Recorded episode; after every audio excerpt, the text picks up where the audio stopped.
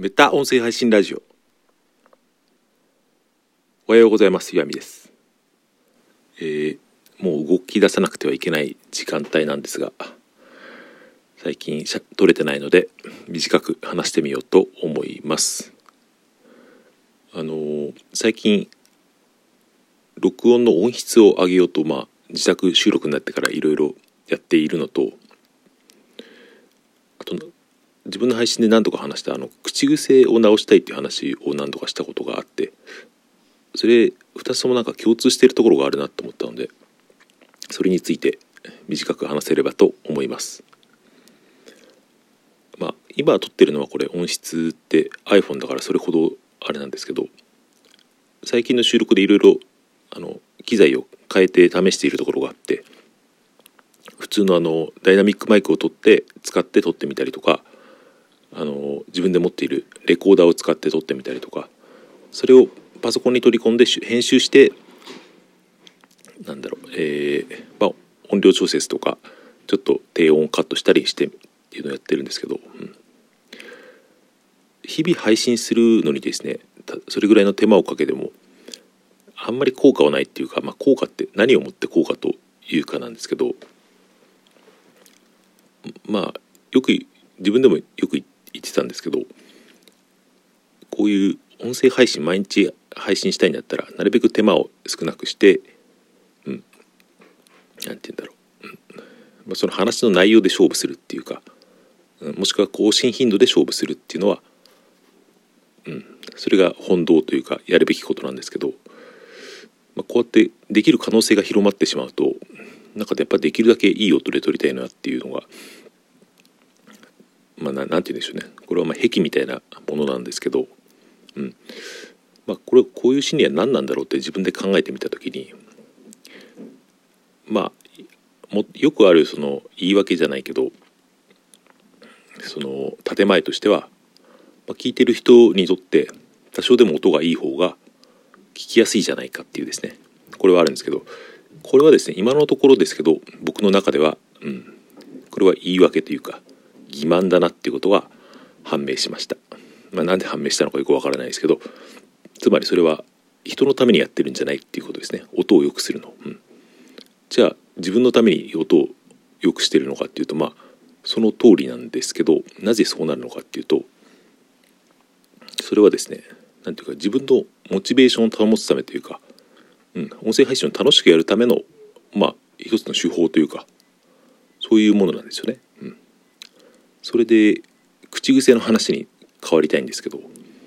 口癖僕、うん、今変わりたいんですけどって言ってですね。これ自分で言うとまた、えー、気になりだして喋れなくなるのでやめるかもしれませんが、うん、僕は語尾に何々なんですけどってつけるのがすごい口癖で自分でこれ直したいなってですね音声配信をするようになってから特に思っているんですよね。うん、なんでなんですけどっていうのですけどっっていうのをですねその接続詞として使っているなっていうのを自分でも思っていて、本来であれば、うん、これは何々なんです。それでっていうところをつなげるのにですねこれは何々なんですけど何々なんですけどっていうですね延々とそれで続くっていうのはですねうん自分で聞き返してみると結構なんか耳につくというか気になるなって思っていてこれはおそらく僕の配信を定期的に聞いてくださってる方も結構気になるんじゃないかなと思うんですよね。まあ、それで直したいなと思うんですけどまた言いましたね。まあ、うん、こういうのは、まあ、矯正方法についていろいろ考えてるんでまたそれは別途話してみたいと思います。それでこの口癖を直したい話と音をよくしたい話がどうつながってくるかというとどっちもですね、うん、自分のあのモチベーションというか楽しく喋るためにそれをやりたいっていうことなんですよ。だから下地作りというか。これあのちょっと話がそれるようでそれない話なんなんですが最近僕人にギターを教えるみたいなことをですねやっているんですね。あの教えるっていうほどじゃないけどまあ20年ぐらいのキャリアがあるのでいや20年は言い過ぎだな。ブランクがあるからまあ十何年ぐらいのキャリアがあるので初心者の方にその基礎的なことを伝えるっていうことはまあできることではあるんですね。まあ、それでその妻の幼稚園の、えー、ママさんつながりみたいなところで割と定期的に集まって、うん、そのギターを、まだ教えるっていうのはちょっと上からですね、まあ、一緒に弾いてみたいな機会を設けているんですけど、うん、ででそうやって楽器に関わらずですね人に何かものを教えるっていうのは初めての経験なので何を、ね、伝えればいいのかなと思って僕はその音楽の、うん、ことで考えた時にやっぱ一番大事なのはですねギターに置いてってことですけど、うん、やっぱチューニングとリズムだよなっていう思ったんですね。この辺はあの専門的なことになるので細かくは言わないですけど、うん、ギターってよくそのコードを正確に押さえたりとか歌を上手に歌ったりとかそういうのがあるかもしれませんけど、まあ、そういうのはですね、うん。まあ、やってりゃついてくるもんだよなって僕は思っているのででそもそも先に何をやらなくてはいけないのかっていうと本当に基礎の基礎であるその楽器のチューニングっていう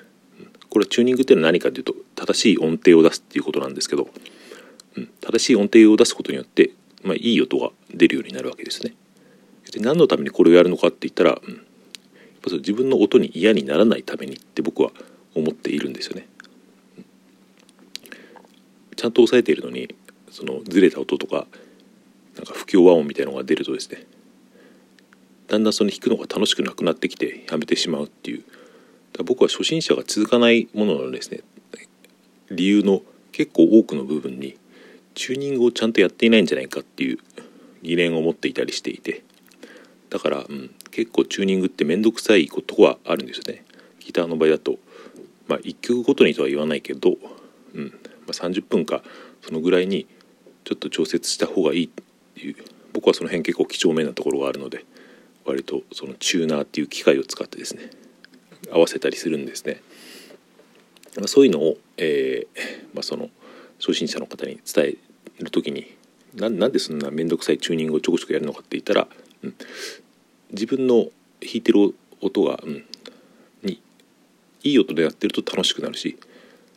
良くない音でなると自分の音に嫌になってきちゃうからだからなるべくこまめにやった方がいいですよってことを伝えているんですね。うんまあ、それがその口癖を直したいっていうのとあとその音声配信で音をちょっと良くしたいなるべくよく撮りたいっていうのと同じだなっていうふうに思ったんですよね。うん、